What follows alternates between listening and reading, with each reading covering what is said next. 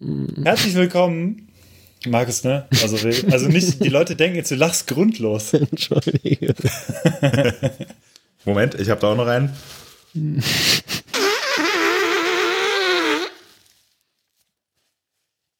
So stelle ich mir Muschi nach 22 Stunden äh, Fahrradfahren vor. Ich glaube, ich möchte mir nicht Muschi nach 22 Stunden Fahrradfahren vorstellen.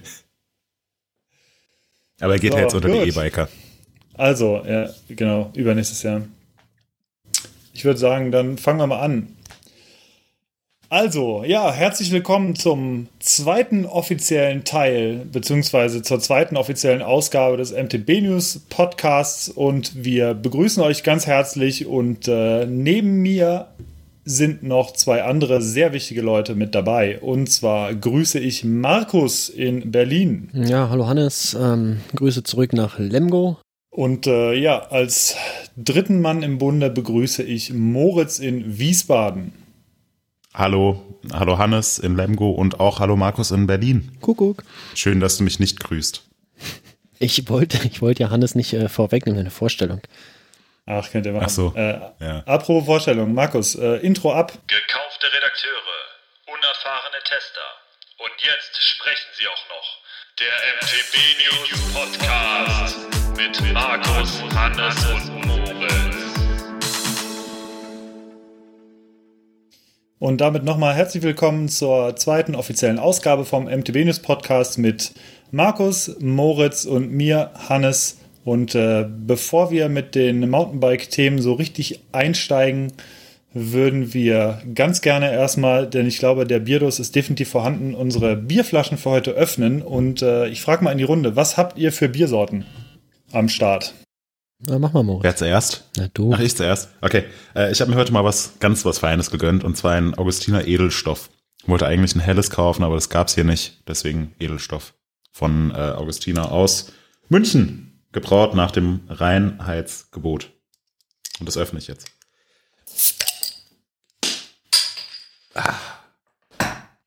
Markus, jetzt du. Ich habe heute ähm, ein helles bekommen, im Gegensatz zu dir. Und zwar habe ich mir ein grüner Vollbier hell gekauft ähm, aus äh, Fürth in Bayern. Hm, Ich dachte immer, Fürth ist in Franken, aber vielleicht liege ich da auch falsch. So, ich bin gespannt, wie das schmeckt. Bei Hannes, mir gibt's ja, bei mir gibt's auch was ganz Neues und zwar habe ich auch, äh, wir haben wohl scheinbar alle drei. Wer trinkt denn da schon? Entschuldigung. Hallo, ohne Anstoßen. Äh, ich habe mir auch was äh, aus Bayern gekauft. Ich kenne es noch nicht. Ein Eyinger Jahrhundertbier, ein Exportbier aus Eying. Ist auch ein bayerisches Bier und äh, da haben wir alle drei wohl auf das Feedback gehört, was äh, auf iTunes äh, uns äh, mitgeteilt wurde, dass wir doch bitte mehr bayerisches Bier probieren sollen. Und äh, das tun wir jetzt hiermit. Ich mache auch mal auf. Äh, ja, in dem Sinne Prost, ne? Prost, Jungs. Ja, Prost. Ich sehe gerade auf meiner Bierflasche steht drauf Bezeichnung für Österreicher. Steht es bei dir auch drauf? Hm. so, aber wenn hier du das Bier um so- 90 Grad drehst, auf der Seite steht's. Nee. Nee. nee, nee. Aber hier steht's auf. Äh, Ich trinke ein weltoffenes Bier. hier steht's in anderen Sprachen auch. Ingredienser: Watten, Kornmalt, Humle. Mm, Humle. Ja, so. Apropos Humle, nee, äh, apropos iTunes. Wir hatten ja das letzte Mal dazu aufgerufen, dass ihr uns äh, ein paar Bewertungen schreibt auf iTunes, damit wir nachher einen Gewinner küren können. Und nebenbei natürlich noch ein bisschen weiter oben in die Rangliste aufsteigen bei iTunes in den Charts. Und diese Gewinner oder diesen Gewinner des, äh, eines MTB News T-Shirts werden wir am Ende der Sendung küren. Wir haben hier ganz klassisch kleine Zettelchen vorbereitet mit allen, die uns eine Bewertung hinterlassen haben und ihren Username dazu geschrieben haben. Und äh, das Ganze kommt in einen kleinen Topf. Es waren nämlich nicht so viele. Es ist ein sehr kleiner Topf. Und äh, da küren wir dann Töpfchen. nachher einen, einen Gewinner, ein Töpfchen. Also, wir gehen nachher alle Machen aufs das- Töpfchen. Machen wir Und, dasselbe äh, dieses Mal nochmal? Ja, Ja, können wir eigentlich, oder? ja. Ich könnte mir auch vorstellen, dass wir diesmal was, was Geheimes verlosen, äh, was richtig Cooles. Denn äh, einer meiner Lieblingspodcasts, der hat immer eine sogenannte Mystery Box, äh, die er verlost am Ende und da weiß keiner so wirklich, was drin ist. Und das könnten wir tatsächlich einmal ausprobieren. Äh, aber wir weisen am Ende des Podcasts nochmal darauf hin, würde ich sagen. Und äh, dann gibt es die Verlosung. Genau. Äh, ansonsten, ja, wie, wie fangen wir an? Wir haben äh, Feedback letzte Woche, beziehungsweise letzten Podcast. Markus, was fällt dir da so ein? Hast du mal reingeguckt? Ah, Ja, Das ich, Thema. ich hatte reingeschaut, ähm, muss allerdings gestehen, dass es schon wieder zwei Wochen her ist, äh, nahezu. Und ich hatte, glaube ich, aber nur gutes Feedback in Erinnerung. Ähm, irgendwie groß gemeckert hatte keiner. Hast du die Seite noch offen gerade? Wenn nicht, dann schaue ich mal äh, schnell nach. Ja, schau du noch mal kurz nach. Äh, ich habe nämlich die iTunes-Seite gerade offen. Da Oh, gab es ein super cooles Review von der von der Isabella. Schöne Grüße nach Ja. ähm, wo immer du gerade wohnst. Ich glaube Freiburg oder so. Ja, von Ah. mir auch. Viele Grüße, Bella. Und äh, das Ja, Review fand ich richtig cool und sei dir versichert, die Strava-Kudos, die wirst du auch weiterhin in Massen bekommen. Ja, genau. Also äh, Isabella hat ein schönes Feedback gegeben. Dann kamen noch ein paar andere. Sie freuen sich auf die kommenden Inhalte. Ähm, gerne sollten wir ein bisschen auf die technischen Funktionsweisen, Blick hinter die Kulissen eingehen. Das werden wir auf jeden Fall in den nächsten Ausgaben tun. Heute mit so einem, äh, so einem kleinen Ausblick auch schon. Und äh, was die Länge des Podcasts angeht, also wir werden uns wohl weiterhin an einer Stunde orientieren. Ein paar Leute haben gesagt, mach doch irgendwie nur eine halbe Stunde und dafür ein bisschen öfter. Also ähm, wir werden es wohl weiterhin bei einer Stunde machen, aber der Pro-Tipp an dieser Stelle, man kann ja nach 30 Minuten einfach Pause machen und äh, den dann später weiterhören. Aber äh, wenn wir jetzt noch öfter machen würden, also dann würden wir ja so viel Bier trinken. Äh, das würde, würde glaube ich, irgendwann gesundheitsschädlich werden. Das Und glaube ich nicht. meinst du nicht? Ja, ich kenne ich kenn ein paar Leute, bei denen es noch nicht so ist. Ich habe äh, am Wochenende beim Radfahren auch ein Feedback zum Podcast bekommen. War natürlich uneingeschränkt positiv, aber es kam die Frage auf, ob das, was wir da erzählt haben, ob das auch wirklich stimmt. Ja, Inwiefern? und da war meine Antwort, äh, also ja, also insofern, als ob das, als dass das äh, wirklich stimmt. Soll ich das noch näher ausführen? Ähm, Die Rede ist von Hannes Ausführungen von den äh, Pressecamps, oder? Oder was? ja, genau. Äh, ja, also so kann man es noch näher ausführen, genau. Nee, also eigentlich das, war es ein ganz großer haben. Spaß letztes Mal und äh, ich war noch nie weg. Ja, ja, Nee, ja aber, äh, die das stimmt Antwort- tatsächlich. Ja, stimmt wirklich. Ähm, Wäre ja auch lahm, wenn wir hier rumlügen würden oder so. Das darf nicht unser Anspruch sein. Genau. Nee. Mir fällt noch ein Feedback ein, ähm, das kam mit äh, einigen Tagen Verspätung im Forum. Ähm, da schrieb der Holzmichel, dass er sich nicht so richtig äh, mit dem MTB News Podcast anfreunden kann, da er gerne ja Podcasts hört, die ja, mehr oder weniger so äh, vorproduziert werden. Ja, so ähnlich wie eine Radioproduktion funktionieren. Also Beispiele hat er genannt, der Antritt ähm, oder den äh, ja, Podcast vom Deutschlandfunk oder so. Und ja, ich glaube, da kann man nur dazu sagen, ist in Ordnung, das so zu finden, aber ja, wir ordnen uns, glaube ich, eher in der Kategorie Laber-Podcast ein und machen eben genau absichtlich nicht ähm, vorher irgendwie eine Strukturierung der Sendung, sondern äh, schauen einfach, was sich ergibt. Und äh, klar gibt's hier oder da mal ein, ein Thema, was wir vorauswählen, aber äh, ist jetzt nicht so, dass wir äh, vom Blatt ablesen äh, oder äh, Interviewfragen äh, von Hannes vorgelesen bekommen und die dann beantworten oder so. Das ist nicht die, das ist nicht der Anspruch, den wir haben. Ach so. Es wäre aber Aber trotzdem nett, wenn Holzmichel, hieß er Holzmichel, wenn Ja. Holzmichel eine positive Bewertung auf iTunes hinterlässt. Das stimmt. Ja. Und ich hoffe, er lebt noch. Sorry. Ja, äh, wollen wir das eigentlich wieder so machen wie vor zwei Wochen, dass es äh, so überwiegend um ein Thema geht? Ähm, grundsätzlich werden wir das immer wieder einstreuen. Auf der anderen Seite wird es aber unter anderem äh, Podcast, also, äh, Podcast geben oder Ausgaben geben wie heute, wo wir keine großen Themen haben, wo eine Person äh, mehr als 20 Minuten redet oder als ein Hauptthema hat, sondern ähm, da wird es einfach um äh, spezifische Bike-Themen gehen, um äh, das, was in den News so passiert ist, um Sachen, die wir erlebt haben, äh, Ausblicke auf die kommenden Tage oder Wochen, auf Events und solche Geschichten. Also ein bisschen allgemeiner gehalten und wir werden versuchen, das möglichst nett äh, ja, zu verpacken und äh, immer mal wieder einzustreuen, aber dass es halt möglichst ausgewogen wird. Genau. Und äh, eine Frage noch, äh, Markus, du mhm. hast gerade gesagt, äh, wir haben keine, keinen Fragenkatalog. Was mache ich mit meinen 40 Fragen für heute? Oh Mist, ja. ich würde sagen, fang doch einfach mal an und lies ein paar vor. Ja, später vielleicht. Ich guck mal. Ähm, äh, fangen wir doch erstmal, oder machen wir doch erstmal weiter. Wie gesagt, wir haben kein Thema des Monats, hatte Moritz ja gerade gesagt. Aber wir werden auf ein paar Artikel der letzten Tage eingehen. Moritz, was haben wir da? Äh, was haben wir da? Ähm, in unserer nicht vorhandenen Liste, von der kein Mensch wissen darf, unter dem Punkt Aktuelles aus der Mountainbike-Welt steht. Äh, Wally Höll, Red Bull-Fahrerin, gut oder schlecht? Alutech Hardtail, im Winterfahren, Schweinehund überwinden. Radon-Interview mit äh, Firmengründer Chris Stahl, SRAM Dub, Gratwanderung, alles über den Lenkwinkel und mehr Fragezeichen. Mit was wollen wir anfangen? Ich würde sagen, wir fangen oben an. Äh, Red Bull und Wally Höll. Wer Wally Höll ist, sollte man eigentlich mehr erklären müssen. Wer es vielleicht ähm, noch nicht weiß, ist, Wally Höll ist eine sehr, sehr schnelle Nachwuchsfahrerin aus äh, Österreich. Richtig? richtig aus Österreich. Ja, richtig.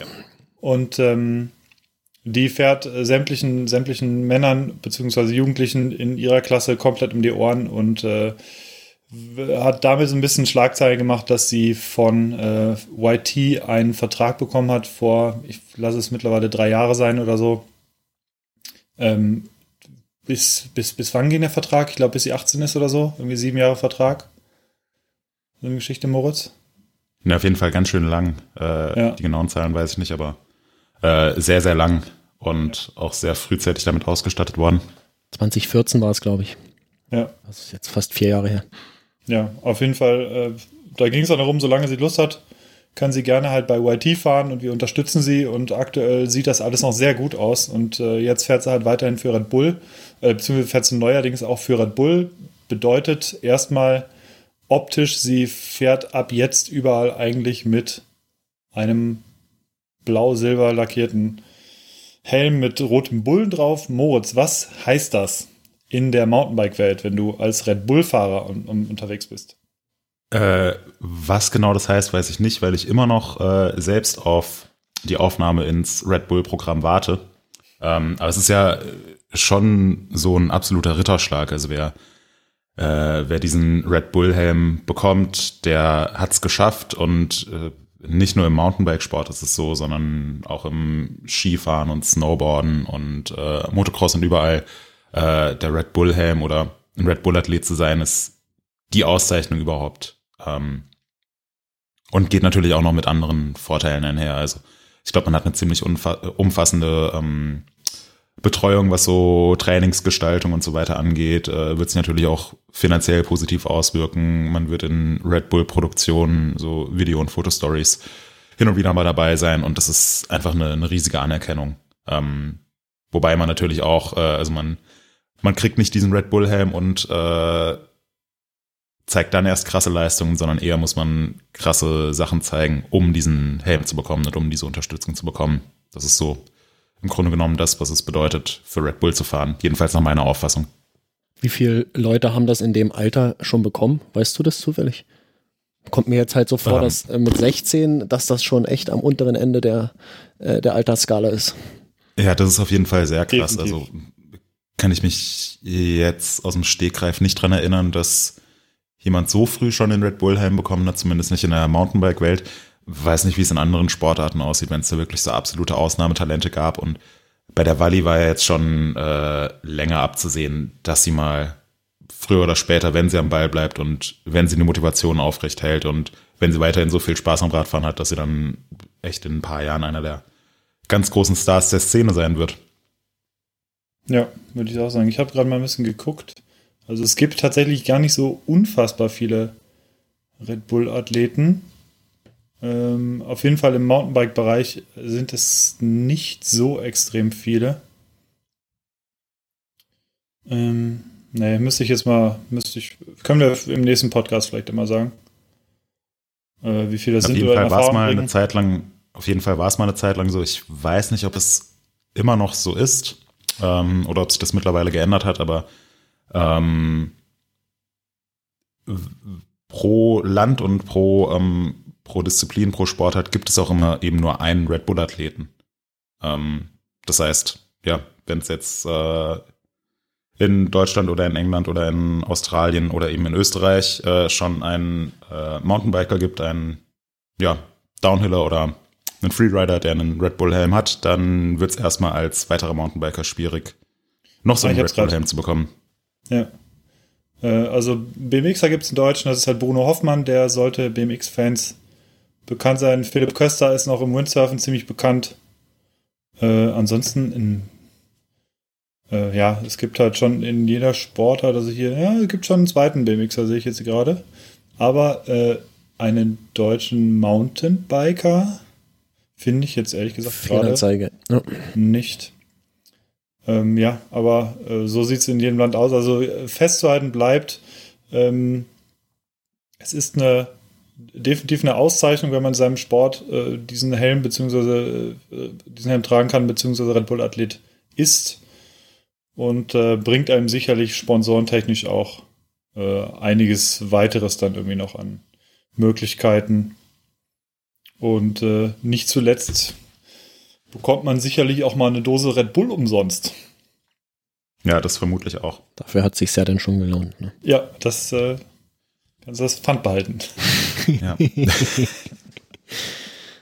ja, also so eine ganz große Sensation, dass die, ähm, weil die jetzt Red Bull-Athletin ist, ist es ja eigentlich nicht. Ähm, ich finde, es war schon so ein bisschen abzusehen, aber trotzdem bleibt festzuhalten, dass es äh, ja krass ist mit 16 Jahren schon oder äh, ich weiß, weiß nicht genau, wie alt sie ist. Ich gehe jetzt mal davon aus, dass sie 16 oder 17 ist. Ähm, dass sie auf jeden Fall in so jungen Jahren ähm, eben schon für Red Bull fährt und jetzt steht überhaupt erst ihre erste Downhill-Weltcup-Saison als Juniorin an. Ähm, da durfte sie bisher noch nicht mitfahren, weil sie eben noch nicht alt genug ist. Ähm, und in so jungen Jahren schon äh, von Red Bull unterstützt zu werden, ist ähm, ja äh, schon der Rede wert. Ja, also auf jeden Fall jetzt eine äh, große Veränderung ähm, für die Wally Höll. Ähm, ja, ist so ein bisschen die Frage. Also ist das jetzt uneingeschränkt positiv oder wie soll man das bewerten? Was meint ihr dazu? Also im Forum wird die ganze Geschichte mit Red Bull ja durchaus kontrovers diskutiert. Ich muss sagen, äh, es gibt sicherlich Bereiche, die sehr schwierig sind. Auf der anderen Seite muss ich immer sagen, oder beziehungsweise entgegne ich immer in so Diskussionen, dass Red Bull in erster Linie meiner Auffassung nach eine, eine Plattform ist oder eine, eine Firma ist, die sehr viele Events erst möglich macht und äh, den Sport an bestimmten äh, Stellen so pusht, wie er sonst wahrscheinlich nicht gepusht bzw. gefördert äh, werden würde. Äh, beispielsweise bei Freecaster hat äh, Red Bull Media House die ganze Übertragung übernommen. Äh, Es gibt die Red Bull Rampage, wenn man allein aufzählt, was es halt einfach für Red Bull-Wettbewerbe gibt. Und diese Red Bull-Wettbewerbe gehören ja mit zu den, mit zu den größten oder spektakulärsten in ihrer jeweiligen Disziplin. Ob es jetzt der Red Bull Air Race ist oder ähm, ja, alle, alle möglichen Sachen. Gerade im Mountainbike-Bereich gibt es dann in Nürnberg, wo es halt die ganze Zeit durch die Stadt geht. Ähm, beim District Ride. Es gibt also, also ich sehe es äh, für den Sport sehe ich es insgesamt auf jeden Fall positiv, äh, dass, dass Red Bull sich einbringt. Und äh, was ich nicht bestätigen kann, ist, was viele Leute auch immer wieder sagen, die Leute werden gezwungen, von Red Bull irgendwas zu machen. Kann ich so nicht unterschreiben. Es, natürlich habe ich jetzt da keinen Einblick dra- äh, drin. Steht dann in deinem Vertrag. Äh, ja, in meinem, da steht eben, dass ich dazu nichts sagen darf. Ähm, nee, Spaß beiseite. Es ist ähm, die Leute, die für Red Bull fahren, die ich persönlich kenne, von denen weiß ich, dass die auch völlig egal, für welchen Sponsor sie fahren, genau das machen würden, was sie tun und äh, definitiv nicht zu irgendwas getrieben werden. Die wissen ganz genau, und da kämen wir jetzt direkt, würden wir direkt zu einem anderen Thema kommen, was wir später noch ansprechen, ähm, die Geschichte beim, beim Wildstyle. Also keiner, keiner äh, würde irgendwas machen, wo er sich nicht, wo er sich nicht sicher ist. Ähm, natürlich gibt es immer ein extremes Risiko, das gibt es bei jeder, bei jeder Extremsportart, gerade im Downhill-Bereich zum Beispiel auch. Ähm, und ähm, ja, aber es ist halt bekannt, dass, dass Red Bull gerade diese, diese, viele von diesen Hochrisikosportarten auch fördert.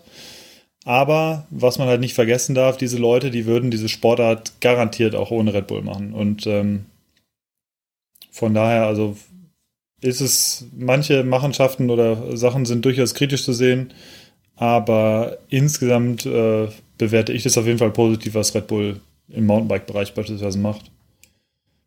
Ja, also für mich ist es auch mehr als nur eine äh, Marketingplattform für ein in Dosen abgefülltes Getränk. Ähm, und im Prinzip ist Red Bull ein Sponsor und einer von vielen Sponsoren. Und das ist natürlich der prestigeträchtigste Sponsor, den man sich wahrscheinlich vorstellen kann. Und ähm, jeder erkennt die Helme sofort. Ähm, also da hat Red Bull schon einiges aufgebaut. Ähm, aber Hannes, wie du gerade schon gesagt hast, also die Fahrerinnen und Fahrer und die ganzen Slopestyler und Downhiller und Snowboarder, die würden das, was sie machen, äh, wahrscheinlich auch ohne diesen Helm machen, also ohne dieses Sponsoring machen. Und ähm, letzten Endes geht es halt darum, äh, verschiedene Marken zu repräsentieren, wenn man Sponsoren hat. Und ähm, ob das jetzt Red Bull ist oder ähm, hier der Rewe um die Ecke, äh, man, man will halt irgendwelche äh, waghalsigen Aktionen bringen, mit denen man Aufmerksamkeit generiert und äh, ja, das erwarten die Sponsoren von einem und ich glaube, da unterscheidet sich jetzt Red Bull eben nicht so sehr von anderen Sponsoren, in dem Sinne, dass man eben, ja, für, für Reichweite äh, sorgen sollte als Athlet. Und da schreibt dir, glaube ich, niemand vor, dass du jetzt äh, irgendwie einen dreifachen Backflip mit Vorwärtssalto von einem Hochhaus machen sollst, äh, nur um weiterhin dein Red Bull-Sponsoring zu bekommen.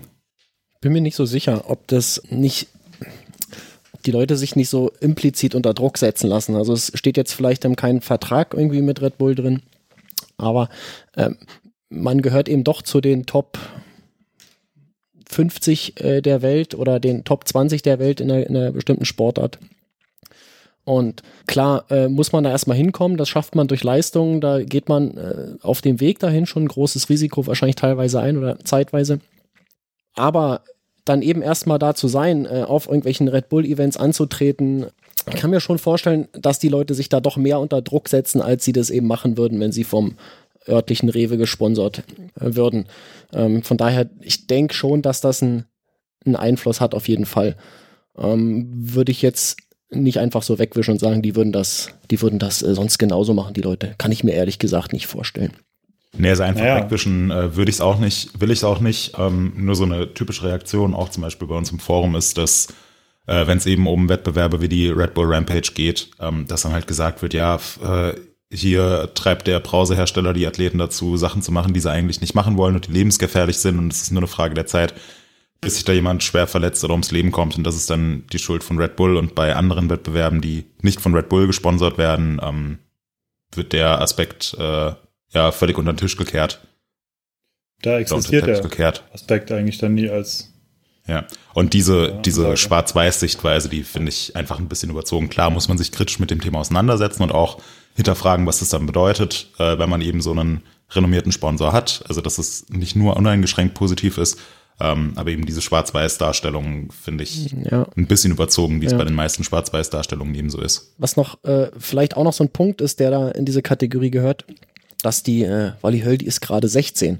Und da weiß man, also wenn ich zurückdenke, was ich mit 16 gemacht habe, wie ich so drauf war, äh, man überblickt halt noch nicht alle Sachen. Ähm, man, man ist noch nicht so der Checker im Leben und er kann unter Umständen nicht äh, alle Konsequenzen abschätzen seines Handelns. Und weiß nicht, ob das vielleicht äh, irgendwie noch ein Problem ist, äh, dass man sagt, ähm, Leute, lasst euch von Red Bull sponsoren, macht gefährlichen, äh, macht gefährliches Zeug, ähm, aber vielleicht noch nicht mit 16. Also ich könnte mir vorstellen, dass das vielleicht nochmal ein, ein Punkt wäre, wo es auch nochmal drüber nachzudenken gilt. Weiß ich nicht, wie, wie seht ihr das? Ist, gibt es ein, ein Mindestalter, was man haben sollte? Ähm, oder ist das halt völlig okay, irgendwie ein, ein Jugendliche mit 16 Jahren in, in so ein Sponsoring irgendwie aufzunehmen? Also ich denke, wichtig dabei ist, dass du Leute um dich herum hast, die beurteilen können, was für dich sinnvoll ist. Äh, Im Beispiel von Wally Höll äh, sind es halt, sind es ihre Eltern, denen ja auch das Spielberghaus gehört und äh, die sehr, sehr mit der Mountainbike-Struktur äh, und auch Kultur verwachsen sind und sich in dem Bereich sehr gut auskennen. Und ich denke, sie hat da eigentlich ziemlich, ziemlich, ziemlich kompetente Eltern am Start, ähm, die ihr da weiterhelfen. Äh, bei Valley Höll ist dann auch noch, wenn ich mich recht erinnere, ist äh, Angie Hohenwarter auch eine sehr gute, schnelle Mountainbikerin, die dem einen oder anderen bekannt sein dürfte. Sehr sympathisch. Ähm, ja, sehr sympathische Frau. Und ähm, ich glaube, sie ist die Patentante von Wally Höll. Mhm, Und genau. äh, man hat also da noch eine weitere Person, die extrem in dieser Szene schon verwurzelt ist. Und ähm, von daher mache ich, ihr, mache ich mir bei ihr jetzt speziell keine Sorgen. Also ich denke, wenn sowas gegeben ist, wenn so ein Umfeld gegeben ist, wo man halt nicht so äh, klassische äh, keine Ahnung, so, so, so, so Eltern hat, die einfach nur sagen, du musst das jetzt machen, du musst das jetzt machen. Und da wird es sicherlich in anderen Sportarten viele Beispiele geben. Ähm, aber ich denke, bei ihr kommt es halt wirklich so, sie hat einfach Lust auf Fahrradfahren und äh, hat einfach ein gutes Umfeld dazu, die das ganz genau weiß, was sie, wa- was für gut für sie ist oder nicht. Was ich äh, ganz kurz zu Red Bull noch anfügen wollte, äh, beziehungsweise zu dieser Frage, was, was würden Leute äh, oder würden sich Fahrer äh, auch so verhalten, wenn, wenn sie jetzt nicht für Red Bull fahren beispielsweise und krasse Sachen machen. Da bringe ich immer als Beispiel die Fast Series ein. Äh, Das ist eine relativ, oder das ist eine komplett unabhängige Serie, soweit ich weiß, die von diversen Fahrern gegründet wurde. Und das ist so neben der Rampage ziemlich das Krankeste, was es überhaupt eigentlich gibt im Mountainbike-Bereich. Das heißt, du hast ja teilweise äh, weite Sprünge von 17 Metern, teilweise ziehen sie halt Backflip Superman drüber oder sonstige Geschichten. Und da fahren so viele Leute da äh, mit. Und es gibt, ich weiß, nicht, gibt irgendwas zu gewinnen? Ich glaube sogar nicht äh, oder wenn überhaupt irgendwas, da geht es eigentlich auch nur um Ruhm und Ehre und trotzdem äh, freuen sich halt die Leute, wenn sie halt eingeladen werden, um da mitzufahren. Und äh, geben halt wirklich komplett alles. Also, und da gibt es genug Fahrer, die halt entweder von Red Bull oder teilweise gar nicht gesponsert sind. Oder halt nur kleine Sponsoren äh, haben, die ganz sicher nicht irgendwie sagen, pass auf, du musst die und die Leistung dieses Jahr erbringen, damit du nächstes Jahr wieder gesponsert wirst. Und von daher glaube ich, die, die meisten im Mountainbike-Bereich würden es definitiv auch so machen. Ja, okay. So, äh, jetzt haben wir ganz schön lange über dieses Thema gequatscht. Ja, das ist ja auch ein interessantes Thema. Auf Ähm, jeden Fall. Genau, vielleicht äh, kann ich es noch nochmal anmerken. Also ich, äh, ich finde das an sich finde ich sehr cool, dass so ein junger Mensch aufgestiegen ist in die Riege der doch sehr wenigen Leute, äh, die eben von Red Bull gesponsert werden und ähm, ja, von mir aus auf jeden Fall alles Gute auf dem weiteren Weg im äh, Profiradsport. Ganz Jo, toll. Genau, also ich glaube, das, Go das muss man auch einfach noch äh, festhalten. Die Wally Höll hat, hat sich auch einfach diesen, dieses Sponsoring erarbeitet durch tolle Leistungen in den letzten Jahren. Und auch wenn sie sehr jung ist, ist sie in diese Rolle reingewachsen. Sie hat ja auch vorher schon Sponsoren, also ähm, wird von SRAM enorm unterstützt und hat eben diesen Vertrag mit YT Industries. Und ähm, das, äh, das, das Red Bull Sponsoring ist jetzt sozusagen der nächste logische Schritt.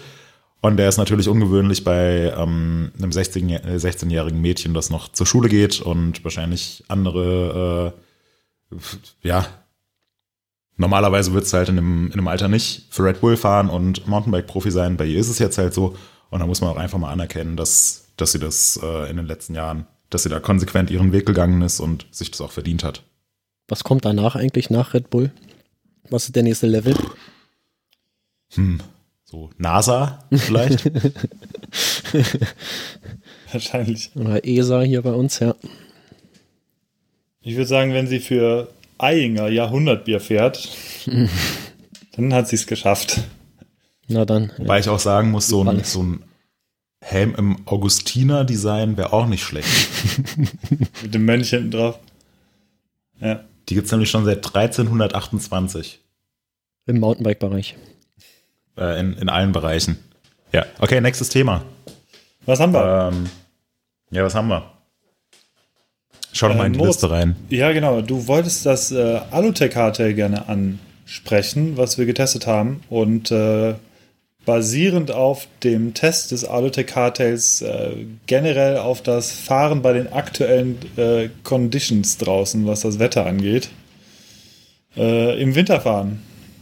Ja, äh, ich war gestern Fahrradfahren und es war, ähm, es war einfach der absolute Oberhammer, weil es waren 10 Grad und Sonne und das erste Mal wieder, dass so ein bisschen äh, Frühlingsgefühle entstanden sind und es war super duper toll. Ähm, jetzt heute, wenn ich mich kurz umdrehe und aus dem Fenster schaue, äh, es regnet und es ist grau und kalt. Ähm, ja, von daher schade, dass das Wetter nicht immer so ist wie gestern am Dienstag, den 30. Januar. Ähm, Gut, nicht schlecht. ja. Ähm, Alutech Cartel, genau, unser Test dazu ist, glaube ich, letzte Woche online gegangen, dass äh, Alutech Cheap Trick ein ähm, meiner Meinung nach extrem schickes äh, 29er Trail Hardtail, ähm, also mit, ich glaube, es hat 140 mm Fehlerweg vorne, äh, 0 mm Fehlerweg hinten, eine coole Geometrie, sieht super schick aus, habe ich glaube ich gerade schon gesagt. Ähm, haben meine Kollegen äh, jetzt im Winter getestet und es ist einfach ein mega cooles Gerät. Also ich glaube, ähm, selten habe ich es erlebt, dass äh, sich die User so einig waren und dass die Kommentare so positiv ausgefallen sind. Äh, von daher ziehe ich meinen virtuellen Hut vor Alutech. Ähm, und generell sind diese, diese Trail-Hardtails gerade jetzt für den Winter ja eine ziemlich spannende Sache. Ähm, ist halt viel wartungsfreundlicher, es können keine Lager kaputt gehen und man kann sich einfach die Kiste schnappen, draußen ein bisschen äh, biken gehen und äh, ja, ist halt sorgenfrei und macht eine Menge Spaß. Ähm, wie, wie findet ihr das? Das funktioniert auch mit normalen Hardtails. Es muss nicht unbedingt ein Trail-Hardtail sein. Ähm, ich fahre ja äh, für gewöhnlich äh, Cross-Country-Fahrräder und äh, mache das auch im Winter mit meinem äh, aktuellen 26 Zoll Carbon Canyon. Äh, das haben wahrscheinlich einige Leute schon mal gesehen. In, äh, es war zuletzt in diesem SRAM NX-Test äh, zu sehen. Und ja, klar, das ist, äh, das ist eine super Sache. Ja, wenig bewegliche Teile zu haben. Äh, Im Winter, du hast es erwähnt, ähm, kann ich nur zustimmen, mache ich auch gerne. Zusätzlich noch äh, bei dem Wetter, was ja auch äh, sehr bekannt ist, vielleicht nicht im Mountainbike-Bereich, aber ähm, Cyclocross.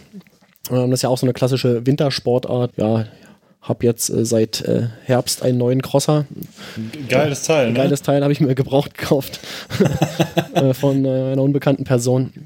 Und das Ding wird auch im, im Winter jetzt hier durch die Gegend getrieben. Das ist einfach, ist einfach geil. Äh, Moritz, ich habe bei dir so ein bisschen rausgehört, dass du das Fahren im Winter ja an sich schon schön äh, ganz toll findest. Aber nur wenn das Wetter gut ist.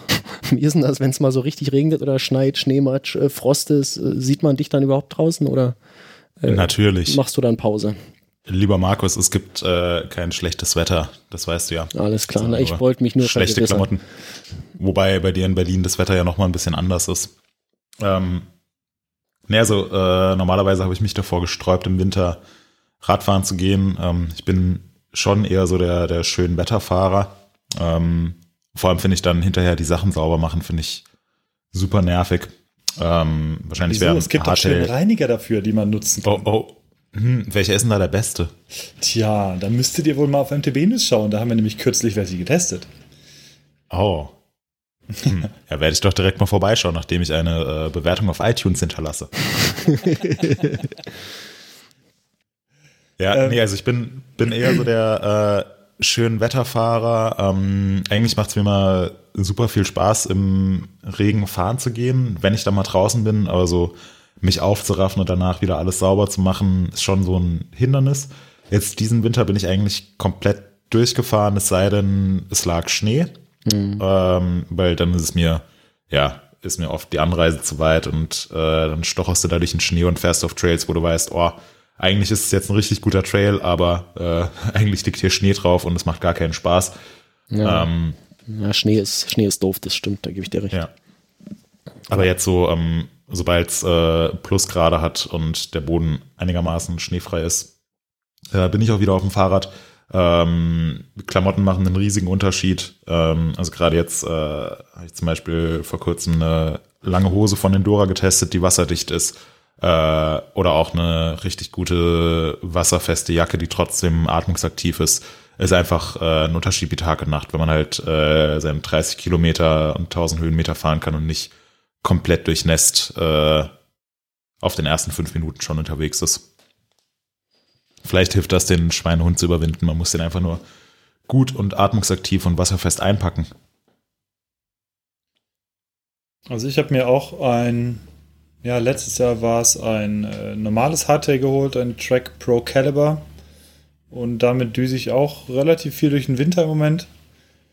Äh, es hat auch ein ein Hardtail, was eigentlich jetzt nicht äh, als spezielles Straight Hardtail ausgewiesen ist, aber ich habe es mit einem kurzen Vorbau ausgestattet, mit einer Vario-Stütze und äh, bisschen dickeren Reifen und äh, von daher übernimmt es jetzt trotz etwas steileren Lenkwinkels für mich die Funktion eines Trail Hardtails und funktioniert da halt ziemlich gut. Und äh, ich fahre auch im Winter viel durch, aktuell äh, relativ viel Grundlagentraining, äh, auch auf dem Rennrad bin ich recht häufig unterwegs im Moment. Das wiederum und, ist ganz schön hart im Winter, ne? Ja, da fahre ich, ich sag mal so, das, ich, eine Stunde kann man so bei Minusgraden fahren, minus ein, mhm. minus zwei. Ja. Äh, aber ja, also wir hatten, wir hatten allerdings vor, vor drei Tagen eine richtig coole Tour am Sonntag. Also letzten, letzten Sonntag. Äh, was war das für ein Datum? Moritz hat das so schön mit dem Datum gemacht. Äh, Sonntag war der 28. Da hatten wir hier super Wetter, hatten, glaube ich, sechs Grad, waren aber fünf Rennradfahrer, sind zweieinhalb Stunden gefahren und äh, war eine super geile Runde, weil wir halt Sonne hatten und wenn man sich halt ein bisschen einpackt, dann funktioniert das ganz gut. Hauptsache es ist halt irgendwie winddicht. Das ist so das, das Wichtigste beim Rennradfahren. Mhm. Und ähm, ja, und ich glaube vor ungefähr, das war, glaube ich, so ja, vor knapp zwei Wochen sind wir hier, haben wir auch eine super Tour gehabt. Da war der einzige Tag, wo es, glaube ich, so 13 Grad hatte oder so. Oder 12 Grad. Das war der Hammer. Also sind äh, kurzarm gefahren und äh, auf unseren Trails, die komplett trocken waren. Also das war, war schon eine sehr, ein sehr schöner Vorgeschmack auf die trockenen Trails. Und leider sind aktuell die tatsächlich die Wälder noch bis genau heute gesperrt. Bei uns hier in, äh, im oberen Teil von NRW äh, aufgrund des Sturms, der vor zwei Wochen hier durchgezogen ist. Naja, der hat bei euch etwas mehr gewütet als bei uns. Ja, total. Ja. Also da sieht es ziemlich wild aus und äh, da darf man tatsächlich den Wald aktuell bis heute noch nicht betreten. Aber wenn ich mir das Wetter draußen angucke, dann ist das auch für mich gar nicht so ein Problem heute. Obwohl ich sonst auch ganz gern mal im Regen fahre. Also ein richtiges Matsch-Massaker ist dann irgendwie schon ganz lustig. Wenn man einen guten Reiniger hat. Oh, welcher ist denn da der beste? Tja, das, das können wir doch jetzt nicht spoilern. Also da muss man sich wirklich den, den äh, Reinigungsgerätetest auf MTB News nochmal durchlesen. Da sieht man alles jeglicher Couleur, was irgendwie da möglich ist.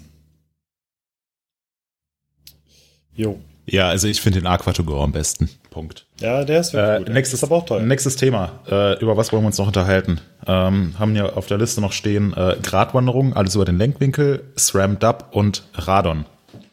Ähm, Markus, such dir ein Thema aus. Ja, ich finde alle drei interessant. Ähm, mir ist aber am positivsten, glaube ich, der neue äh, Standard, der neue Tretlagerstandard von SRAM aufgefallen, das SRAM Dub. Vielleicht können wir das mal kurz thematisieren. Es ist kein Standard. Oh nein, habe halt ich, hab ich, hab ich, Standard gesagt. Entschuldigung. Nein. Es ist kein Standard. Ah, ich nehme alles zurück. Ja. Besonders kein Standard äh, mit T. Ich habe es genau gehört, dass du es auf T betont hast. genau. Ja, ich bin ja auch betrunken. Betrunken. Betrunken. Ja, ja es ist, Moritz, es ist kein Standard. Mal, was ist SRAM Dub? Äh, SRAM Dub ist ein neues Übersystem äh, für Kurbeln und Tretlager aus dem Hause SRAM. Ähm, Gebraucht in der Dortmunder Aktienbrauerei. ähm, und zwar geht es im Prinzip darum, dass die, äh, ja, die, die Tretlager, vorher gab es verschiedene ähm, Systeme von SRAM, ähm, verschiedene Arten von Tretlagern, ähm, verschiedene Achsdurchmesser, also die sozusagen die beiden Kurbelarme zusammengehalten haben. Es ist keine Achse, sondern eine Welle, da es sich dreht. So, das konnte ich auch mal besser wissen. Ja, ähm, auf jeden Fall wurde das jetzt vereinheitlicht. Ähm, soweit ich weiß, ähm, hat jetzt die Welle, die die beiden Kurbelarme zusammenhält, einen einheitlichen Durchmesser von 28,99 Millimetern. Und insgesamt wurde die, ähm, wurden die Lager des Tretlagers äh, überarbeitet, ähm, sind nun besser abgedichtet und außerdem hat's, äh, hat das alles den SRAM-Entwicklern ermöglicht, äh, die, das ganze System, Kurbelarme, Tretlager, ähm, noch ein bisschen leichter bei besserer Haltbarkeit und gleicher oder teilweise sogar höherer Steifigkeit zu machen. Es ist jetzt quasi die perfekte Welle. Genau, ja. Aber keine Standardwelle. Ja, Das ist eine, ähm, Sta was- eine Standardachse. Eigen wir uns auf Standardachse. Mit T. Ja, es. ja, und es ist, ähm, es ist komplett mit allen äh, gängigen äh, Rahmen kompatibel, beziehungsweise mit allen gängigen Tretlagergehäusen. Ähm, also es ist jetzt nicht so, dass auf einmal alle Rahmenhersteller ihre äh, Carbon-Tretlager äh, umbauen müssen, dass sie jetzt äh, 17,493 mal Pi hoch 2 Millimeter ovaler sind oder so, sondern es ist mit allen gängigen Tretlagergehäuse Standards kompatibel. Ähm, und ich könnte jetzt auch in meinen, äh, meinen bestehenden Rahmen von Rewe aus dem Jahr 2004 wahrscheinlich so ein äh, Tretlager mit Kurbel reinbauen von SRAM Dub. Rewe. Ähm, ähm, aber man muss halt das, äh, muss eben das Komplettsystem kaufen aus SRAM Dub Kurbel und SRAM Dub Tretlager. Ähm, ich weiß ehrlich gesagt nicht, wann ich zuletzt äh, eine Kurbel von Hersteller A und ein Tretlager von Hersteller B gekauft habe. Ähm, von daher kann ich die Aufregung nicht so ganz nachvollziehen. Ähm, Punkt.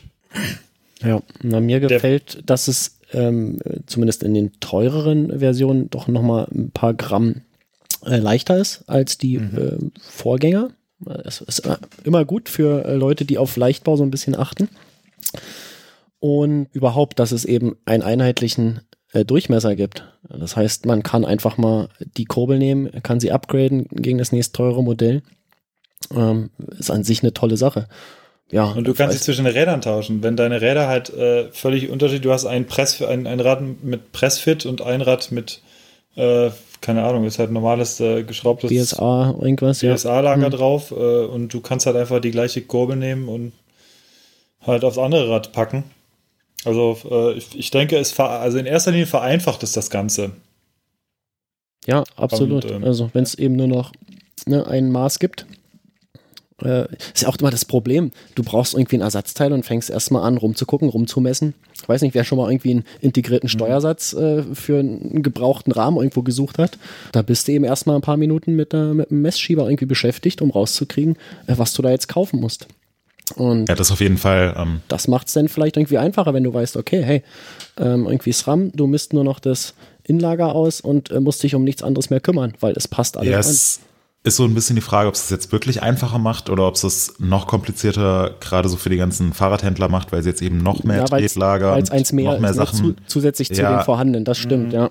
Ja, genau. Also äh, gibt ja auch so eine ganz äh, so ein ganz schönes Bild, was dann immer unter solche Sachen drunter gepostet wird. So äh, es bestehen irgendwie so sinngemäß. Es gibt aktuell 14 verschiedene Standards. Also lasst uns mal einen Standard einführen, der alle Standards zusammenfasst. Und was ist die Konsequenz? Es gibt jetzt neuerdings 15 Ja, Standards. ja klar. Ähm, ich sehe es jetzt bei der, bei der SRAM-Dub-Geschichte nicht so wild, äh, weil, wie gesagt, äh, für mich gehört das Tretlager irgendwie immer zum, zu den Kurbeln dazu. Also es kommt selten vor, dass ich das irgendwie separat kaufe und dann auch noch von unterschiedlichen Herstellern kaufe. Ähm, Auswirkungen auf den OEM-Bereich, also auf Kompletträder, ähm, hat es vermutlich auch keine, weil da dann auch immer eben die, die Sachen passend zusammenbestellt werden. Und klar, langfristig finde ich es schon sinnvoll, wenn, wenn es irgendwie ein bisschen unkomplizierter für den, ähm, für den Kunden ist und auch für die Fahrradläden ist, wenn es eben nicht mehr so eine, so eine Vielzahl an verschiedenen Sachen gibt, ähm, sondern jetzt zum Beispiel nur noch einen Wellendurchmesser gibt. Und für SRAM wird es natürlich auch Vorteile haben, was die Produktion angeht, wenn man nicht mehr äh, verschiedene Wellendurchmesser äh, fertigen und herstellen muss. Und wenn es insgesamt noch bedeutet, dass die Kurbeln leichter und haltbarer sind äh, und, Und steifer. ähm, und steifer, das natürlich auch. Ähm, und wenn dann auch noch die Preise gleich bleiben, dann ist das, finde ich, eine eigentlich schon so eine Verbesserung. Also Ich kriege ein besseres Produkt, das dasselbe kostet und das wäre eigentlich cool. Also ähm, Hinterbaubreiten, die nerven mich zum Beispiel weitaus mehr. Oh ja. Also das, das finde ich eine ganz affige Geschichte. Kostet jedes Mal ein neues Laufrad, ne? Das ist, Mhm. das ist echt die Seuche, das stimmt. Ja, kann ich aber auch, äh, auch wenn jetzt äh, SRAM Dub meiner Meinung nach nicht so ganz äh, in diese Kategorie neuer Standard und alles wird anders und alles muss ich mir neu kaufen fällt. Ist ja kein Standard. Ja, kann ich aber, kann ich aber insgesamt auch nachvollziehen, dass, äh, dass die Leute einfach komplett allergisch auf solche Themen reagieren und reflexartig schreien, boah, nee, kein Bock drauf. Äh, es, es nervt einfach nur noch, wenn ich mir ständig alles neu kaufen muss. Ja gut, aber hier ist es ja mal die Ausnahme, weil hier äh, wird ja keiner gezwungen, was neu zu kaufen. Klar, hier ist es die Ausnahme, aber ähm, es ist für mich ja nachvollziehbar, dass die Leute eben impulsartig so drauf reagieren. Ja. Ja, na, es gab in den letzten Jahren doch eine ganze Menge an äh, neuen, in Anführungsstrichen, äh, Standards. Äh, einmal irgendwie komplett die ganzen Dämpferbefestigungen, äh, wie wir sie kannten, über den Haufen geworfen wurden. Ähm, und jetzt äh, gibt es eben klassisch und Metric und äh, ja, ich, ich kann es äh, völlig verstehen, dass die Leute genervt sind. Bin ich auch. Ja. Lasst uns noch kurz auf der technischen Seite bleiben. Ich würde ganz gern nochmal, wurde auch sehr heiß diskutiert über die Gratwanderung unseres geschätzten Kollegen Stephanus. Ähm, er hatte eine Technikkolumne über den Lenkwinkel geschrieben. Und äh, was der Lenkwinkel eigentlich ist, was er macht.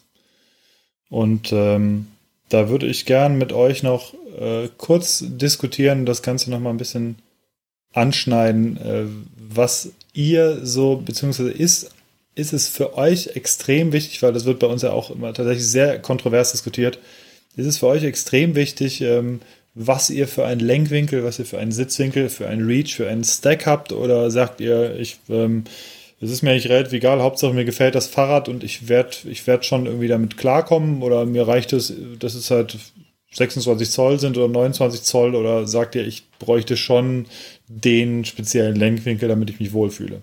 Also spezielle Werte brauche ich da ganz sicher nicht. Ähm, wichtig ist für mich, dass wenn ich mich auf ein Fahrrad setze, dass ich mich eben wohlfühle. Ähm, wenn man sich jetzt irgendwie ein Fahrrad zulegt, äh, klar macht man nach Möglichkeit irgendwie eine Probefahrt und, und guckt schon mal, ob es irgendwie grob passt. Und äh, feine, feine Justierung über Vorbaulänge oder über äh, die Lenkererhöhung oder ähm, die Sattelposition, die kann man danach noch machen. Wenn es jetzt halt von Anfang an schon nicht passt, äh, klar, dann kann man damit irgendwie nichts mehr erreichen. Ähm, und dann ist der Lenkwinkel erst recht egal. Ja, ich kaufe mir ein Fahrrad irgendwie für einen gewissen Einsatzbereich. Da ist der, äh, sind Parameter wie Lenkwinkel eh schon im gewissen Rahmen vorgegeben, die da halt für sinnvoll erachtet wurden vom Hersteller. Und das passt für mich dann auch. Ähm, Habe ich da wenig Probleme mit. Also ich sehe es, glaube ich, ein bisschen anders, ähm, jetzt zumindest für den Trail- und Enduro-Bereich. Ähm, Fahrräder sind ja jetzt nicht ganz günstig und äh, gleichzeitig gibt es eine relativ große Auswahl. Und wenn ich ein paar tausend Euro in die Hand nehme und mir ein neues Fahrrad kaufe, dann will ich auch gefälligst, dass das äh, so, ja, meinen Vorstellungen hinsichtlich Geometrie und Gewicht und Federweg und Ausstattung und so weiter entspricht. Ähm, ob jetzt der Lenkwinkel bei 65 oder 65,5 oder 66 Grad liegt, das sind, das sind wirklich so Feinheiten, ähm, die jetzt für mich kein, kein Hindernis darstellen. Aber ich finde es prinzipiell schon wichtig, dass äh, der Lenkwinkel einigermaßen flach ist, dass das Rad groß genug ist, dass ich einen entsprechend langen Reach habe, ähm, dass, der, dass der Sitzwinkel nicht so flach ist, dass ich beim äh, Bergauf pedalieren praktisch über der Hinterradnarbe sitze. Ähm, das Fahrrad sollte jetzt natürlich auch nicht äh, 19 Kilo wiegen. Ähm, gleichzeitig muss ich aber auch sagen, auch wenn ich jetzt das äh, für mich perfekte Rad habe, was die perfekte Geometrie hat und die perfekte Ausstattung und äh, 37.000 Euro kosten würde, dann gibt es wahrscheinlich immer noch eine Milliarde oder ja, wahrscheinlich nicht ganz so viele, aber gibt es wahrscheinlich immer noch genug Leute, die sich auf irgendein ähm, günstiges, gebrauchtes Fully setzen und einfach viel besser Fahrrad fahren und schneller sind als ich. Na, Ähm, Das zum einen, aber du hast mir auch nicht wirklich widersprochen. Ähm, ich sage ja auch, also wenn ich mir ein Fahrrad kaufe, irgendwie, dann muss das auch passen. Und äh, kleinere Anpassungen macht man halt. Ne? Wie gesagt, sowas wie Vorbaulänge. Ähm, aber wenn ein Fahrrad zu mir passt, dann heißt das implizit eben auch, dass der Lenkwinkel okay ist. Ähm, ne? Dass ich mir eben nicht ein, ein Cross-Country-Bike mit äh, 64 Grad Lenkwinkel kaufe. Ähm, das ergibt sich dann sowieso von selbst. Von daher sehen wir das, glaube ich, sogar beide relativ ähnlich. Ja, nur, dass du es eben parametrisierst mit, mit Reach und Stack und äh, anderen Parametern und ich sage, ich setze mich drauf und ähm, es muss einfach so äh, ein gutes Gefühl sein. Ja. Ähm, Oftmals ja auch merkst wieder, aber, ja. Ja, ja. ja. Ähm, ganz kurz zu, ganz kurz zu Markus nochmal, ähm, was das gute Gefühl angeht. Ja, auf der einen Seite ja, Stimmt schon, auf normalen Trails. Oftmals merkt man aber gerade erst, ähm, wie das Fahrrad halt wirklich funktioniert, wenn du damit schnelle Sachen fährst und äh, gerade im Vergleich so gefahren bist. Also ähm, bei mir ist es so ein Mittelding. Ich gucke, dass es halt grob passt. Gerne kaufe ich halt auch neues Fahrrad. Ich habe jetzt gerade ein, ein, neues, äh, ein neues Fahrrad erworben, ähm, was einen Lenkwinkel von ungefähr 66 Grad hat, lässt sich aber über den ähm, über die Ausfallenden verstellen. Jeweils so ein halbes Grad in beide Richtungen. Und ähm, da weiß ich ja, das wird mir ungefähr taugen. Mir ist eigentlich wichtiger, dass äh, das Reach und Stack halt für mich ganz gut passen, gerade dass, dass der, dass ich die Front halt relativ hoch habe, weil ich bin halt relativ groß ähm, und da brauche ich einfach irgendwie eine relativ hohe Front und sitze gerne ein bisschen weiter vorne, was aber ja eh in äh, die aktuelle Richtung geht, was gerade so ein bisschen populärer wird, dass man halt ein bisschen, bisschen angenehmer sitzt berghoch und trotzdem einen flachen Lenkwinkel hat. Aber äh, ja, grundsätzlich sehe ich das auch so. Also äh, mir gefällt kein Fahrrad, auf das ich mich draufsetze und ich merke, okay, es müsste eigentlich passen von den Winkeln her, aber irgendwie. Es geht nicht, ne? es geht nicht und es ja. gefällt mir nicht. Und das, äh, ja, gibt es durchaus auch. Hm. Ja, und ähm, was ich dazu noch sagen wollte, äh, zwei Sachen. Erstens, erlebe ich immer wieder, dass ich irgendwelche Leute auf den Trails treffe und die sagen, oh ja, hier äh, das neue Fahrrad, das ist so viel besser, weil äh, Lenkwinkel ist um 0,28 Grad flacher und der Reach ist um 4 Millimeter gewachsen und das macht ja einen, äh, einen riesigen Unterschied. Ähm, gleichzeitig sind aber so Sachen wie, wie äh, einfach die Einstellung vom Fahrwerk, also wie die Federgabel und der Dämpfer eingestellt sind, fallen, ja, sind komplett egal. Ähm, damit wollen sich dann die Leute nicht so wirklich auseinandersetzen, obwohl das eigentlich einen viel größeren Einfluss darauf hat, wie sich das Fahrrad fährt. Und zweitens, was ich auch ganz spannend finde, so auf den ganzen Weltcups äh, im Downhill und auch bei der Enduro World Series äh, kommt es ja doch häufiger vor, dass ich mich mit irgendwelchen Fahrern unterhalte und dann auch äh, Bike-Checks mache, also mir die, die Fahrräder von den Fahrern genau anschaue, mir alles erklären lasse. Ähm, und da ist es eigentlich so, also gerade was jetzt in den letzten Jahren war es jetzt zum Beispiel so mit den Lenkerbreiten, dass, dass man jetzt eigentlich ein Lenker unter 800 Millimeter gilt schon als schmal und jeder braucht einen äh, 800er Lenker. Äh, da findet man gerade im Enduro-Bereich findet man eigentlich niemanden auf dem absoluten Top-Niveau, der so einen ultrabreiten Lenker fährt. Die Fahrer sagen stattdessen, nee, äh, das hier zum Beispiel ein Lenker mit einer Breite von 750 Millimetern passt in verwinkeltem Gelände einfach viel besser. Und vor allem ist es äh, der entscheidendste Faktor ist für die Fahrer auf dem Top-Niveau eben der, dass, dass man mit dem Material, das man fährt, vertraut ist. Ja. Und nicht ständig äh, zum Beispiel einen neuen Lenker dran baut oder nicht ständig eine radikal andere Geometrie fährt, ähm, sondern man trainiert auf dem Rad und man fährt Rennen auf dem Rad und man kennt das Material, das man fährt und weiß genau, wie es sich auf verblockten Trails verhält und wie es sich in technischem Gelände verhält und wo es bei extrem hohen Geschwindigkeiten so ein bisschen an seine Grenzen kommt. Ähm, also kurz gesagt, man, man fährt einfach viel und macht sich nicht so viele Gedanken drüber, was jetzt vielleicht noch ein Millimeter länger oder kürzer sein könnte. Genau. Und das eigene Fahrrad ist dann schlussendlich auch immer das Beste, weil das ist das, was man am besten kennt und weiß, wie es sich ja. verhält.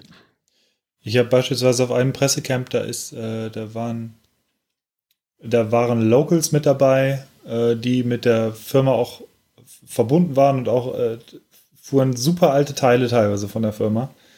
Und ähm, ich weiß gar nicht, was war, ich glaube, es war bei SRAM oder fuhr einer eine sehr, also eine, noch eine von den alten Pikes von, weiß nicht, 2000, 2009, irgendwie sowas rum, äh, und fuhr auf dem Hardtail und der war schätzungsweise der Kollege war um die 60, glaube ich, oder so. Und der ist halt fast allen so um die Ohren gefahren. auf einem, auf einem Hardtail, was wirklich die besten Jahre hinter sich hatte. Mit einer Gabel, die ähm, nicht dem aktuellen Stand der, der Technik der Firma quasi entsprach, aber die er halt einfach sehr gerne fuhr. Und der ist halt bergab abgegangen wie Schmitz Katze. Also, äh, das war, und da, das war das beste Beispiel, wo du sagst, so, also der kommt auf seinem Rad klar, der harmoniert. Es war auch noch dann 26 Zoll. Oh, er hat Jehova gesagt, weißt Oh du? mein Gott. Und äh, also er kam tatsächlich extrem gut klar und ist halt weitaus schneller gefahren als wir. Und äh, ja, sowas zeigt es halt einfach irgendwie. Es kommt wirklich, ich kenne so viele Fahrer, auch äh, gibt halt tatsächlich viele im Forum, die man dann so mal äh, kennenlernt und die einem erzählen, ja, hier, das und das, das ist besser geworden, weil irgendwie der Lenkwinkel halt weitaus besser jetzt und so. Und ja, dann wird es aber dann irgendwie doch nichts, äh, wenn du mit dem zusammen dann fährst, weil es gibt dann wenig Unterschiede irgendwie. Also es kommt da tatsächlich sehr auf, ich denke, es kommt mehr auf die Verbindung zwischen Fahrer und Fahrrad an, als äh, Verbesserung durch ein neues Fahrrad. Also Hm. Ja, ein anderes Beispiel, ähm, letztes Jahr bei der Downhill-Weltmeisterschaft in Australien war also eines der großen Themen. Sam Hill fährt mit und Sam Hill geht nicht äh, auf seinem Downhiller an den Start, was man ja eigentlich bei einer Downhill-Weltmeisterschaft erwarten würde, sondern auf seinem äh, Fahrrad, mit dem er die Enduro World Series Gesamtwertung gewonnen hat. Und äh, dann fing schon an, ja, Australien ist eine, ist eine miese Strecke und entscheidet sich nur im Pedalierstück und ist total anspruchslos. Und da würde ich wahrscheinlich auch mit meinem äh, auf meinem Cyclocrosser problemlos runterkommen. Weißt du, hier so, ja, einmal eine, eine kurze Übertragung oder ein GoPro-Video gesehen, sieht flach aus, ist äh, super Mhm. einfach. Äh, jeder, der da irgendwie am Streckenrand stand oder noch besser die Strecke gefahren ist, wird dir sagen können, dass das war eine super krasse, anspruchsvolle Strecke, was jetzt vielleicht in der Fernsehübertragung nicht so rübergekommen ist. Ähm, und ich bin mir sicher, Sam Hill wäre gerne auf seinem Downhill-Rad gefahren, wenn er das auch schon das ganze Jahr lang gefahren wäre. Aber er ist halt auf seinem Enduro-Rad gefahren, weil er eben dieses Rad äh, mit dem Rad perfekt vertraut ist und genau weiß, wie sich das verhält. Und das ist er das ganze Jahr lang in der Enduro World Series gefahren. Und, und deswegen hat die war das, gewonnen. und hat die gewonnen. Auf äh, Flat Pedals. Ja. Ähm, und deswegen war das für ihn das beste Rad. Es heißt aber nicht, dass dieses Rad insgesamt das beste Rad äh, für alle Fahrer oder für alle Vorlieben war, sondern das beste Rad ist halt das, was du gut kennst und mit dem du am schnellsten fahren kannst. Amen. Ja. So, dann haben wir jetzt ganz schön viel über diese Themen gesprochen, die wir diese Woche auch ansprechen wollten, aus den Artikeln, die in den letzten Wochen erschienen sind. Wir sind bei unserer nächsten Rubrik. Es geht natürlich wieder in unsere Off-Topic-Galerie. Schaut, was ich gekauft habe. Und äh, da frage ich dann direkt mal Markus, was hast du denn an Neuerwerbungen vorzustellen? Ich hatte eigentlich gar nichts, habe mich dann aber doch noch erinnert äh, an eine Sache, die ich mir gekauft habe, und zwar einen Wetzstein zum äh, Schärfen oder Schleifen von Messern. Äh, meine Küchenmesser sind alle mittlerweile so ein bisschen ramponiert. Und ja, was macht man? Man bringt die entweder zum Schärfen, kauft sich neue oder man versucht sich einfach mal selbst dran. Und äh, da ich so ein bisschen äh, nerdig veranlagt bin und äh, Dinge gerne äh, verstehen möchte, habe ich gesagt, ähm, ich möchte auch mal verstehen, wie das mit dem Schärfen von Messern geht. Habe mir äh, diverse Wetzsteine gekauft in verschiedenen Körnungen und habe einfach mal angefangen, Messer zu schleifen. Und ähm, ja, ich hatte einen riesen Respekt davor. Ich dachte, ich mache mir jetzt die teuren äh, Messer vielleicht noch kaputt, habe dann mit billigen angefangen und war aber total begeistert von den Ergebnissen. Es ist ja, Kunst ist es nicht. Ich denke mal, es ist ein Handwerk, was man auch lernen kann, was vielleicht auch eine Weile dauert, bis man das perfektioniert hat. Aber ähm, ja, ich bin extrem zufrieden mit den Ergebnissen, die ich da erreicht habe, oder erzielt habe. Und kann das jedem empfehlen, äh, der das mal irgendwie probieren möchte. Einfach so einen Wetzstein kaufen oder zwei. Man braucht so verschiedene Körnungen, kann man sich so ein bisschen im Internet zurechtlesen. Und einfach mal loslegen. Ja, ihr werdet erstaunt oder ihr, ihr werdet äh, begeistert sein, wie scharf man eigentlich so ein Messer bekommen kann. Und ja, alle Links, wie gesagt, in den äh, Show Notes und äh, ja, happy schleifing. Guckt mal, ob ihr das hinbekommt. Happy Happy Schleifing. Hast du denn irgendwie was Neues, Moritz? Äh, ja, natürlich. Äh, ich habe mir ein zweites Auto gekauft. nee, dafür hat es leider nicht ganz gereicht. Äh, ich habe aber seit gestern einen Tageslichtwecker von der Firma Philips. Und ich bin sehr gespannt, wie der funktioniert. Weil so prinzipiell finde ich Aufstehen doof. Und vielleicht fällt es mir damit ein bisschen leichter oder macht mehr Spaß oder ist toller oder ja. Ich sage nur ein Wort. Kinder. genau. Du brauchst keinen Wecker mehr. ja, nee, aber prinzipiell auf jeden Fall eine gute Sache. Markus, ich habe auch einen Schleifstein, beziehungsweise einen Kinder Bettstein. oder ein Wecker? Ba äh, ich, naja, das ergänzt sich ja an sich. Also die Kinder fungieren ganz oft als Wecker. Ach so. Aber ein Wecker ist Ähm, günstiger. ja, definitiv. Und äh, oft ein, Auf die äh, Laufzeit gesehen, ja. Ja. Äh, ja, ich habe auch einen äh, Wettstein, also ich mache das auch äh, regelmäßig und das ist auf jeden Fall zu empfehlen. Äh, auch einfach, damit man mal so eine Tomate, beispielsweise oder ein Stück Fleisch, Ja, das ist, ist krass, ne? Dieser schneiden kann. Tomatentest irgendwie. hm, Ähm, zack, Ritsch. einfach hinlegen, nicht festhalten und äh, Scheiben abschneiden. Ich dachte nicht, dass, dass sowas überhaupt geht. Ja. Und äh, Ja. womit man sich dann immer rumquält, äh, irgendwie, man kann noch so teure Messer haben, wenn die irgendwann gebraucht sind und die Klinge einfach stumpf ist, dann da geht nichts mehr. Ja? Also nicht im, im Vergleich zu also ich habe ich hab keinen Wetzstein und jedes Mal, wenn ich eine Tomate schneiden will, pff, ja, kannst du voll abhaken. Also ich krieg die nur mit dem Hammer kaputt. Ja. Lad mich doch mal zum Kochen ein. Das klingt spannend. Ja, ich habe mir gekauft eine neue Batterie bzw. einen neuen Akku, eine Intelligent, Intelligent Flight Battery für meine DJ One Mavic Pro Drohne, weil ich tatsächlich mit äh, einem Akku bisher ganz gut gefahren bzw. geflogen bin, aber jetzt musste doch mindestens mal ein zweiter her. Hattest du nicht die Fly More Combo gekauft? Nee, Ach. ich habe die ganz normale geholt. Oh, Das hättest du machen sollen. Aber ja, aber die sind teuer, die Batterien, ne? Was hast du? Hast du auch irgendwie 90 Ja. Euro oder was hingelegt? 88 Euro oder Ja. so, ja. Ja, krass. Aber ich habe halt für die Box, wo ich die äh, Drohne drin habe, nur irgendwie 15 Euro bezahlt und bin sehr, sehr zufrieden. Hm. Und deswegen, das passt für mich ganz gut. Ist jetzt aber nicht ähm, ein Neutron von denen, oder? Nee, nicht die Mavic Pro Air. Ja, die will Die man auch, auch- glaube ich, nicht haben. Nicht? Nee, aber die Nee. sind auch ganz okay. Ja, die hat aber ein paar Parameter, die überzeugen noch nicht so richtig. Hm. Die hat ein paar, Nämlich? die überzeugen sehr. Da möchte man sofort sagen, äh, möchte ich auch haben, aber einige Sachen passen da auch nicht so. Von daher, Ach, ich dachte, die wäre so toll. ja, Und klein und leicht und günstig. ja klar, die ist leicht und die ist etwas günstiger und die ist auch kleiner. Und die hat auch eine höhere äh, Videobitrate beim Aufzeichnen, was äh, das Manko ist bei der Mavic Pro, die zum Beispiel nur mit 60 Megabit pro Sekunde aufzeichnet bei 4K. Macht die äh, Pro Air jetzt ähm, 100. 100 Megabit pro Sekunde. Und das ist schon ein krasser Unterschied. Aber ähm, ja, die Reichweite ist geringer, die Geschwindigkeiten sind geringer, zumindest was die vertikale Geschwindigkeit angeht. Ähm, und die Übertragung ist auch nur noch mit Wi-Fi und nicht mehr mit dem vorherigen System. Äh, dahingehend wahrscheinlich auch die Einschränkung in der Reichweite. Ja, ich äh, denke, wenn so irgendwie die ganzen Verbesserungen in die Mavic 2 bauen ähm, und die coole Übertragungsqualität oder die, den coolen Übertragungslink beibehalten und die äh, vertikale Geschwindigkeit, äh, dann ist, glaube ich, das das Ding, was man haben möchte. Mal schauen. Ich hatte mir damals gleich das, diese Fly More Combo gekauft Hm. und nochmal zu diesen Akkus. Die sind an sich ziemlich geil. Sowas hatte ich noch nie äh, gesehen bei irgendwie einer anderen Firma. Wenn du die Batterien eine Weile liegen lässt, und sind irgendwie vollgeladen, dann fangen die an nach, ähm, kann man einstellen, nach einer Zeit von, bei mir sind es äh, zehn Tage, fangen die an, sich selbst zu entladen, bis sie ungefähr die Hälfte der Kapazität erreicht haben.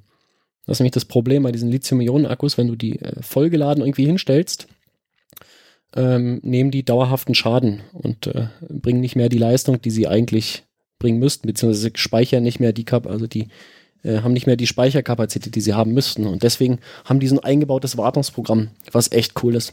Hatte ich, wie gesagt, noch nie vorher gesehen. Könnten sich andere mal ein Beispiel dran nehmen. Zum Beispiel bei äh, Bikelampen oder Bikeleuchten ist das ein Problem. Du lädst die Dinger irgendwie auf, fährst damit irgendwie deine Night Rides im Winter ähm, und dann kommt der Frühling und dann ist Sommerzeit und dann liegen die vollgeladenen Akkus irgendwie ein halbes Jahr im Schrank. ähm, und man merkt gar nicht, wie die irgendwie ähm, über die Zeit kaputt gehen, weil sie eben nicht vollgeladen äh, lagern dürfen eigentlich. Und da ist eben so eine, ähm, jetzt kommt's hier, ne, was, wie haben sie es genannt? Intelligent. So eine gewisse Intelligenz ist dann tatsächlich nicht schlecht. So, jetzt habe ich äh, voll reingegritscht in dein Thema. Es tut mir leid. Nö, das ist kein Du Problem. hast, glaube ich, nämlich noch eine zweite Sache, oder? Die du dir gekauft hast. Ja, das ist aber nur eine ganz kleine Geschichte und zwar aus äh, Fernost eine Striplight Softbox zum Ausklappen aus dem Fotobereich. Ein Striplight ist, ja, wie kann man es beschreiben? Es ist im Prinzip ein, ein Streiflicht. Das heißt, eine, äh, relativ, eine relativ lange Fotobox, ähm, die man ausziehen kann auf ungefähr einen Meter und dadurch äh, kann man halt ja, ähm, schmale Bereiche mehr betonen beim Blitzen.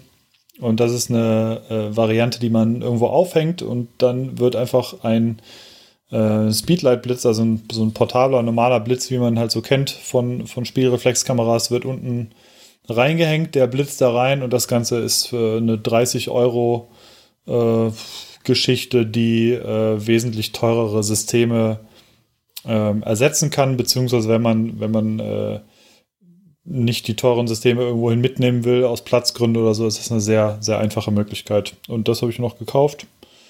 Und ähm, ich habe sie noch nicht extrem viel testen können, aber der erste Eindruck ist auf jeden Fall für den Preis ziemlich gut. Ähm, und wie lang ist das Ding?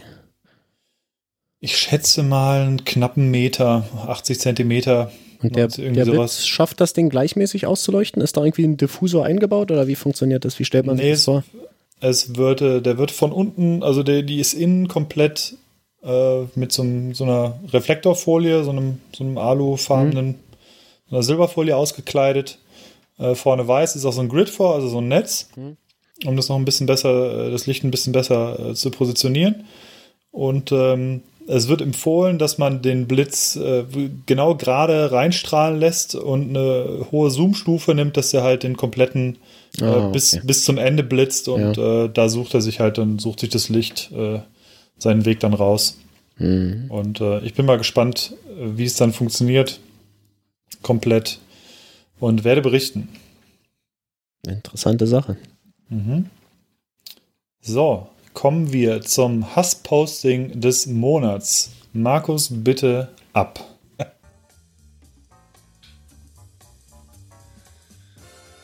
Das Hassposting des Monats.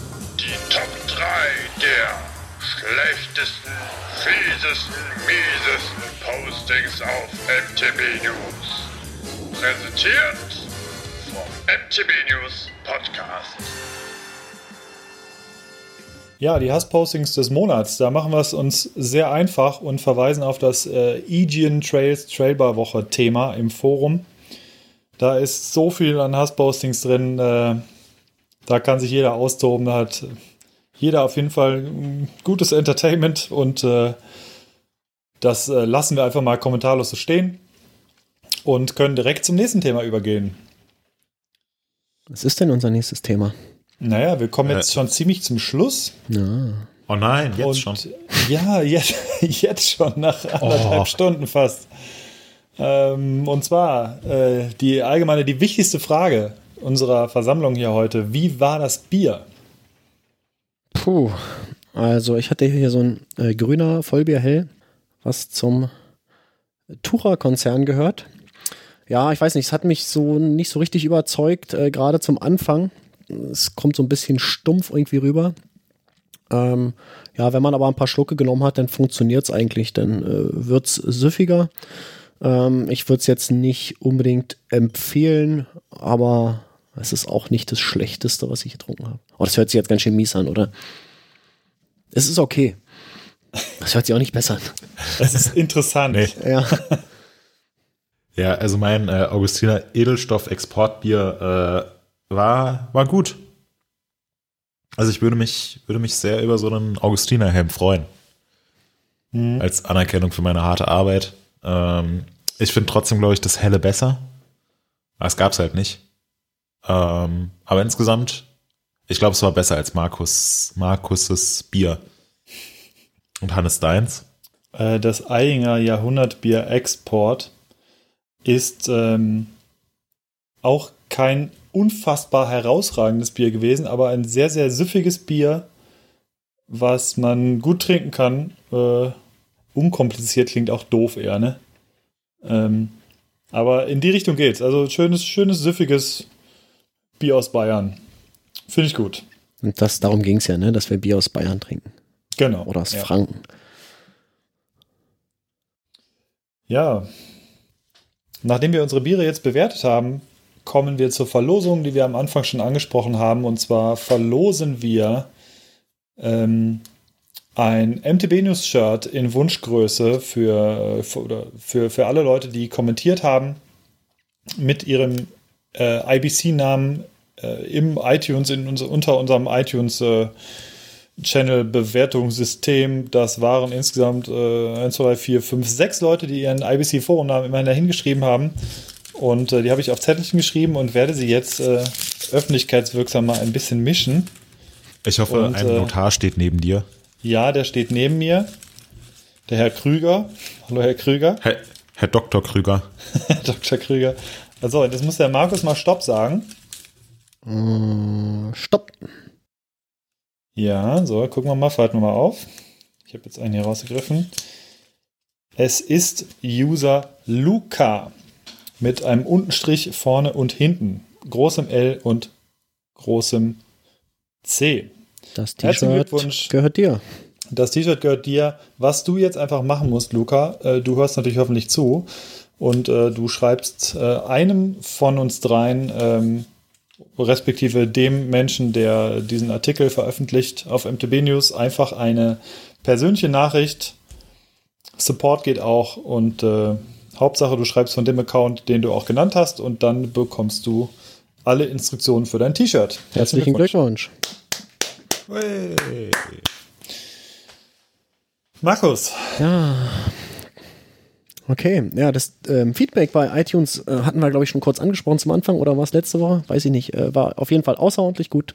Ähm, die Bitte an euch erneut und weiterhin äh, schreibt uns bei iTunes oder in der iOS Podcast App Bewertungen, schreibt uns gute Bewertungen, schreibt euren äh, Benutzernamen mit rein in die Bewertung, denn ähm, unter allen äh, neuen Bewertungen, also die ab jetzt geschrieben werden, verlosen wir äh, in der nächsten Folge unseres Podcasts ein Stück aus unserer Secret Box.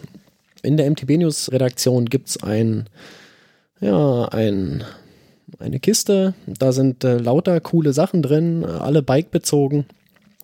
Und da wird äh, unsere Glücksfee oder unser Glücksfee ähm, das nächste Mal äh, tief reingreifen und bestimmt irgendwas Cooles rausziehen. Genau, wenn ihr also Bewertung schreibt, seid ihr das nächste Mal dabei bei der Verlosung. Und es ist bestimmt auf jeden Fall nochmal ein bisschen cooler als ein T-Shirt. Würde ich jetzt mal so sagen. Ja. Ich kann es nicht garantieren. Aber bestimmt. aber wahrscheinlich. Ist ja, äh, ist ja Secret. Genau. Ich weiß es halt vorher auch nicht, ne?